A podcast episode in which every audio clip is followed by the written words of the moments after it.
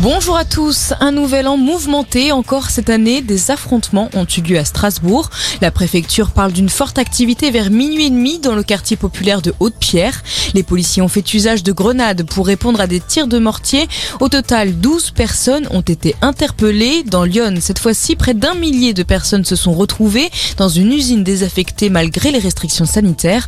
Enfin, dans les Yvelines, 36 voitures ont été incendiées, 10 personnes ont été interpellées. La nouvelle promotion de la Légion d'honneur sous le signe du coronavirus. Plus de 500 personnalités civiles ont été distinguées et parmi elles, beaucoup sont impliquées dans la lutte contre la pandémie. Il y a le président du conseil scientifique Jean-François Delfrécy et l'ex-ministre de la Santé Agnès Buzyn.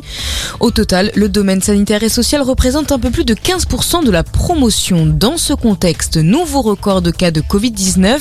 232 000 ont été détectés ces dernières 24 heures selon Santé publique France. Situation tendue aussi en Guadeloupe, le nombre de nouveaux cas a été multiplié par 4 en 4 jours.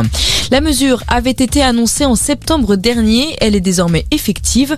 La contraception devient gratuite pour toutes les femmes jusqu'à 25 ans.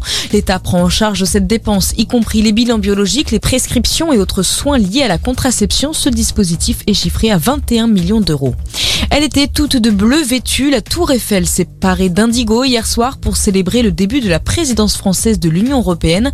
Un mandat qui durera jusqu'en juin prochain. Le rôle de la France est alors de planifier et présider les réunions du Conseil de l'Union européenne et de représenter ce dernier lors de congrès internationaux. Et puis, top départ du 44e Dakar pour la troisième fois. Le célèbre rallye raid se déroule en Arabie Saoudite jusqu'au 14 janvier prochain. Au programme, désert, dune, canyon et étape marathon. 1065 concurrents participent avec la part belle pour la France. Près de 200 coureurs engagés. Voilà pour l'actu. Bonne journée à tous et excellente année.